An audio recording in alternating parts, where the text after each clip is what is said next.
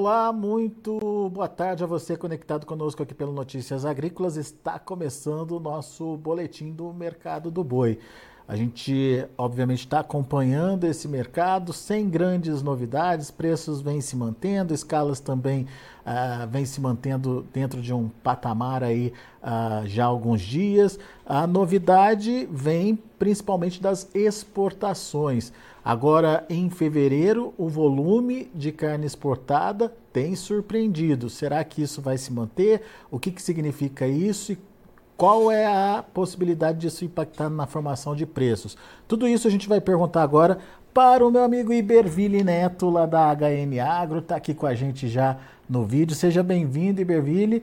Vamos começar contando um pouquinho desse mercado que não tem muita novidade, né, Iberville, em termos de formação de preços, em termos de é, é, compra e venda, enfim, os negócios estão fluindo, as escalas estão sendo mantidas e os preços parecem que também estão dentro aí de uma estabilidade, é isso?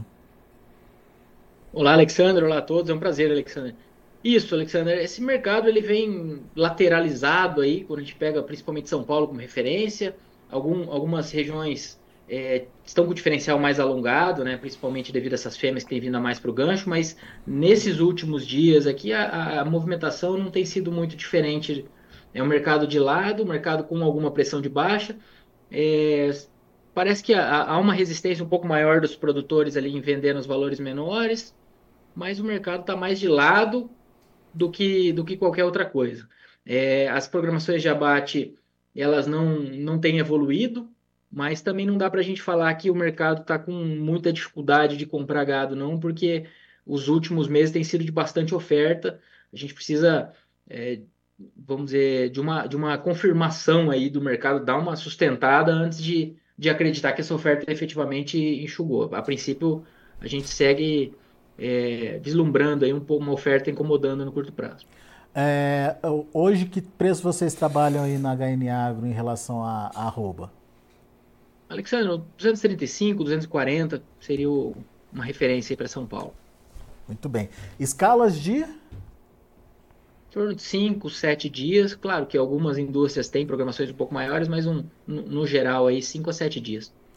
Tem, pelo que eu entendi, então, assim, tem a disposição do frigorífico comprar, mas daí tem também a disposição do pecuarista de, é, é, enfim, evitar uma concentração de oferta e ele com, começa a gerenciar esse, a entrada desses animais e isso é o que está dando sustentação para os preços nesse momento, Iberville. É, o pecuarista tal, talvez é, tenha saído aquela primeira oferta de uma da vamos dizer a lotação um pouco mais apertada nesses últimos nesses últimos meses, então talvez essa oferta inicial já tenha dado uma acomodada, um certo fôlego na pastagem, um fôlego no caixa do produtor e ele consegue brigar um pouquinho mais, né? Mas a gente não está falando também de uma de uma retenção forte na nossa visão, mas ela a, tirou um pouco de espaço daquela, daqueles ajustes negativos. Mas também a gente tem que ponderar que apesar de, desses ajustes estarem ocorrendo, a gente não está falando de um mercado em queda, né? A gente está falando de um mercado dando uma acomodada depois daquela, daquela alta mais forte ali no final é. do ano e começou começou um pouco mais firme e, e, perdeu um pouco de força aí depois do carnaval. Mas você citou. E, na verdade, aí... na segunda quinzena de janeiro, a gente já observou uma oferta chegando um pouco mais.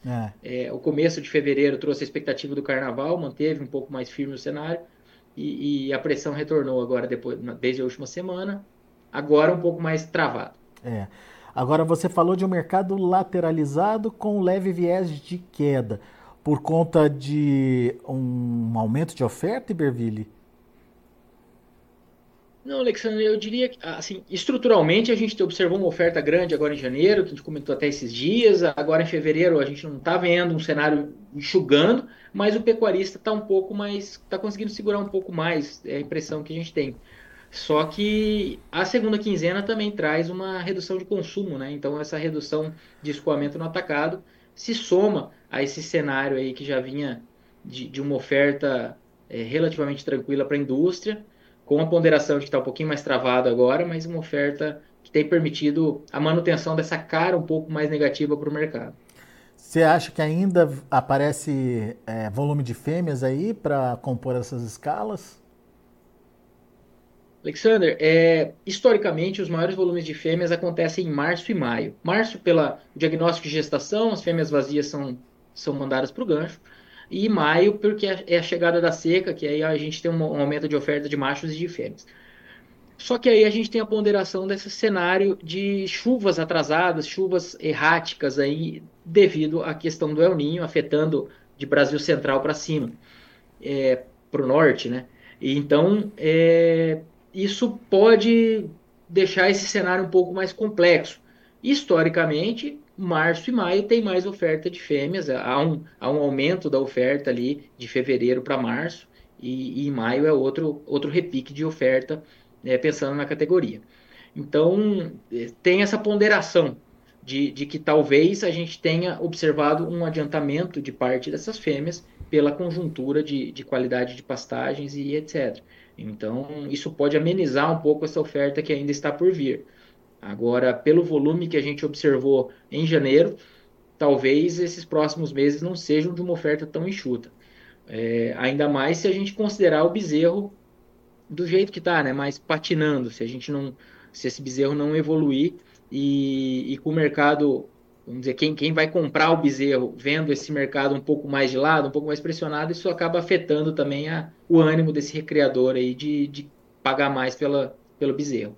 Ainda que, na nossa visão, já esteja na, a gente já esteja em um cenário de que a oferta de bezerros desmamados em 2024 deve ser menor do que a de 23. Sutilmente menor, mas já um pouco menor. Muito bem. Ô, ô, ô Iberville, uh, a gente entendeu um pouquinho o lado da oferta, eu queria entender um pouquinho o lado da demanda agora. Uh, a gente tem de fato uma oferta maior sendo apresentada desde o início do ano, isso a gente já até comentou em entrevistas passadas, e que a demanda estava segurando a onda aí até então, né? é, demanda interna no começo do ano e as exportações também ajudando. Ah, como é que está essa questão da demanda nesse momento e quais são as expectativas? A demanda ela tem um papel importante ainda nessa é, estabilidade dos preços? É, é, é, uma outra leitura, Alexandre, e, e, eu concordo com esse destaque que você, que você puxou aí. Quando a gente fala desse nível de oferta em alta, é, nesses últimos meses e o mercado está cedendo, mas está relativamente segurando as pontas, isso nos indica que a demanda tem ido bem. É, os preços têm cedido um pouco no atacado? Tem, mas é, pelo nível de oferta, eu diria que a gente pode considerar que essa demanda está fazendo a sua parte, tanto no mercado doméstico como no mercado externo. Nós tivemos o melhor janeiro da história, nós tivemos o melhor dezembro da história para é, não só em dezembro, mas o melhor mês da história foi dezembro de exportação. Janeiro foi o melhor para janeiro e agora fevereiro a gente está falando de bons volumes.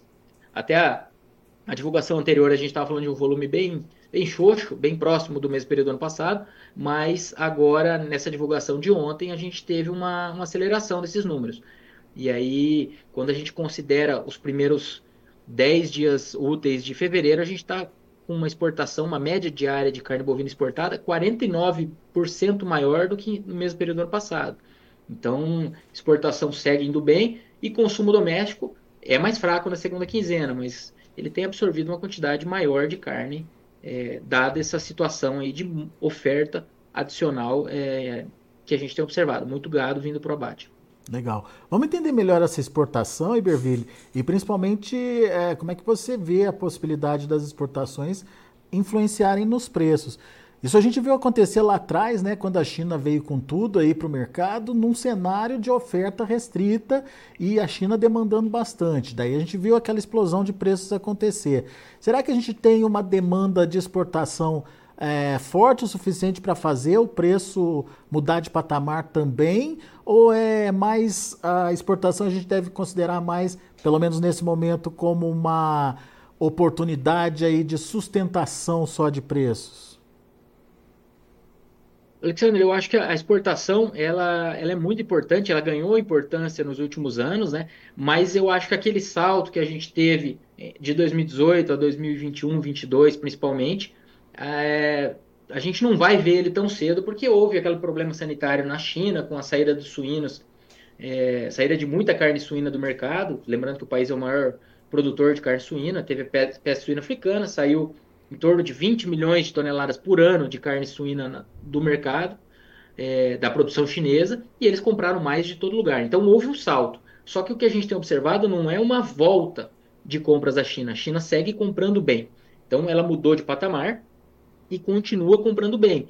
Então agora o que a gente tem aí no radar são outros clientes que têm aumentado suas compras. A gente teve, é, comentou a semana passada dos Estados Unidos, em janeiro, comprando cinco, próximo de 50% a mais do que no mesmo período do ano passado. O México comprando bem no início, é, comprando bem em janeiro, é, equivalente a 80% do que ele comprou no ano passado. Não que ele explodiu tanto assim, mas é que ele, isso nos indica o quê? Que ele está engrenando aí a, a, sua, a sua compra do Brasil. Lembrando que ele abriu o mercado para a gente no começo do ano passado.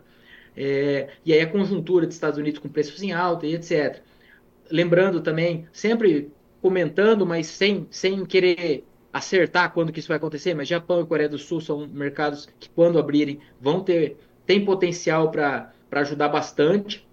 É, então eu diria que, que a gente não está falando de saltos de exportação necessariamente, mas é, manutenção de um, de um patamar bom e possivelmente evoluindo até bem, ainda mais se a gente considerar uma abertura aí de Japão, Coreia do Sul, se somando a Estados Unidos comprando mais e, e México é, comprando bem também.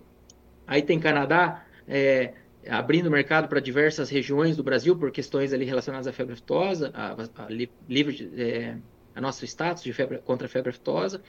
É, outro é o Canadá e agora me falhou, mas está falando Canadá e México, isso. México eu já, já tinha citado, na verdade, que são os dois do NAFTA ali, que tem um, uma relação muito próxima com os Estados Unidos, que por sua vez está num cenário de oferta curta de gado e preços em alta. Muito bem. Foram atualizados recentemente os números aí da exportação e você é, citou que esses números foram surpreendentes. Vamos traduzir em números só para a gente entender o que, que significa isso, Iberville, em termos de volume exportado. É, sei que são 10 dias é, de fevereiro, né? Mas é, tem potencial de se transformar em recorde, enfim, qual que é a análise que dá para a gente fazer a partir dos números que a gente já tem? Vamos lá, Alexandre. Alexandre, o que a gente teve nesses primeiros 10 dias? É, nós tivemos uma média diária de 10,5 mil toneladas, então isso é 49% maior do que a média diária de fevereiro de 2023, que foi na casa ali de 7 mil toneladas a gente teve um preço médio 6,5% menor do que no mesmo período do ano passado. Só que, como esse, como esse volume foi muito superior, o faturamento também foi bem superior. Então, a gente está falando de 40% a mais de receita média diária em dólares nesses primeiros 10 dias de fevereiro. Tá? Então, seguimos com volume bom e faturamento é, bom devido a esse volume bem, bem maior do que no mesmo período do ano passado. Se a gente projetar o que aconteceu nesses 10 primeiros dias para os 19 dias que o Ministério é, da Economia projeta como dias úteis para fevereiro, considera, na verdade, não é projeta, né? É, a gente está falando de uma, de uma exportação aqui na casa de 199,3 mil toneladas. É uma, uma projeção direta. E, e isso seria 25% maior do que o maior volume já exportado para fevereiro, que foi em 2022. Então, o recorde em fevereiro não foi o ano passado, foi em 2022. Tá? E para a gente quebrar esse recorde, a gente não precisa nem manter essa, essa força de exportação. Se a gente tiver uma exportação do dia 11 ao dia 19 de 6 mil toneladas, ou seja, bem abaixo da mesmo da exportação do ano passado, a gente já encosta no recorde de 2022. Então a gente está com, é, com um volume acumulado muito interessante aqui é, a gente exportou agora em 24 104,9 mil toneladas e o recorde é 159. Então a gente precisa de 55 mil toneladas em nove dias. Ou seja, nada difícil de bater um recorde então agora em fevereiro, certo? Não, recorde para o mês pelo menos é bem razoável de ser batido. Quando a gente fala é, dos maiores volumes já exportados, aí a gente já teve vamos dizer, lembrando que a nossa projeção aqui beiraria os 200 mil, as 200 mil toneladas, mantendo esse volume. Claro que isso é uma premissa que foi utilizada aqui nessa conta. É, o maior volume que a gente já exportou foi em dezembro do ano passado, 208 mil toneladas. E outros dois, o recorde anterior tinha sido ali em dois meses, em 2022, na casa de 203 mil toneladas. Então, é, eu não, não, analisei a série detalhadamente, mas eu diria que se ele não for, não, se 200 mil toneladas não ficar na quarta posição, fica ali entre os cinco maiores volumes. Tá? É, claro que isso teria que manter esse volume de 10 mil toneladas. Mas o recorde para o mês é muito, muito plausível, muito provável, talvez, até de ser batido. Que interessante. É, o potencial que as exportações têm, têm ganhado, é, e não é só para carne bovina, né, Iberville? Frango e suíno também se destacam, né? Isso, frango e suíno seguem bem. Quando a gente pega é, a carne de aves aqui, comparando média diária 24 versus média diária 23, ambos para fevereiro, a gente está falando de um aumento de 14%, carne suína, aumento de 20%. E, e aí, a China é importante em todos esses mercados, né? E, a gente teve notícias agora de que eles estão reduzindo a taxa de juros, tentando estimular a economia. O preço do suíno na China vinha é, em queda, é, alguns, alguns indicadores já deram uma melhorada nessas últimas semanas, então a gente tem talvez um, um, um cenário aí que pode continuar positivo para as exportações. É, lembrando que eles estavam no período de ano novo chinês, então as negociações ali estavam paradas, agora a gente tem que acompanhar como que eles voltam é, desse, desse feriado, desse período, como que eles vão querer repor os estoques, como que eles vão se posicionar frente a uma demanda de outros clientes nossos um pouco mais ativa, porque é, em janeiro agora a gente teve vendas é, menores para a China e maiores para outros clientes. Então, isso tudo pode fazer com que eles fiquem um pouco mais ativos nas compras.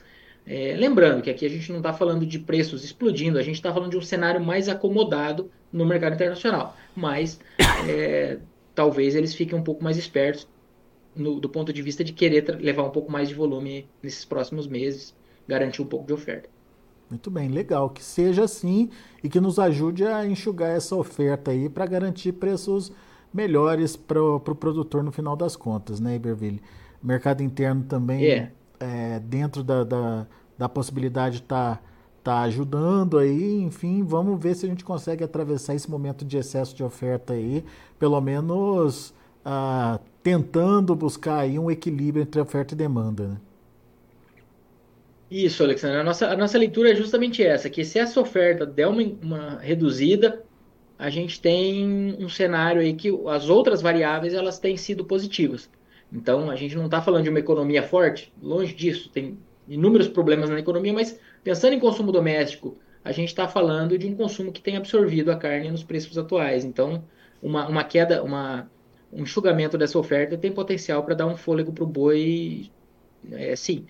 Claro que a gente mais adiante já tem a chegada da seca, etc. Mas é, a gente está falando de, uma, de um mercado cedendo pouco frente a um nível de oferta bem superior ao do ano passado. Então, isso demonstra que o consumo tem feito a sua parte. Boa.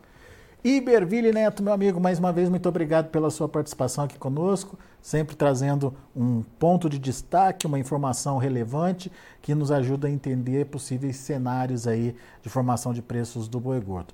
Volte sempre, Iberville. Obrigado, Alexander, é um prazer. Conte conosco. Um abraço. Valeu, um abraço para você. Tá aí, Berville Neto, HN Agro, com a gente, destacando essa, esse bom momento das exportações brasileiras. Fevereiro aí se destacando, é, as exportações acelerando e podemos ver aí um novo recorde para fevereiro sendo batido ah, graças ao bom desempenho aí das nossas proteínas animais, em especial a carne bovina, é, e é, sendo colocada aí praticamente no mundo inteiro. Vamos ver os preços lá na B3 Mercado Futuro, como estão os negócios nesse momento. Você acompanha comigo na tela. Fevereiro, R$ 238,20, em alta, 0,25%. Março, R$ 233,90, alta de 0,39%. Abril, R$ 230,45, alta de 0,30%. E o maio, 231,05, alta de 0,11%. Indicador CPEA fechando o dia de ontem a R$ 239,20, recuando 0,52%. Muito bem, são os números do mercado do boi gordo. A gente vai ficando por aqui. Agradeço muito a sua atenção e a sua audiência. Na sequência, tem João Batista Olive com Tempo e Dinheiro.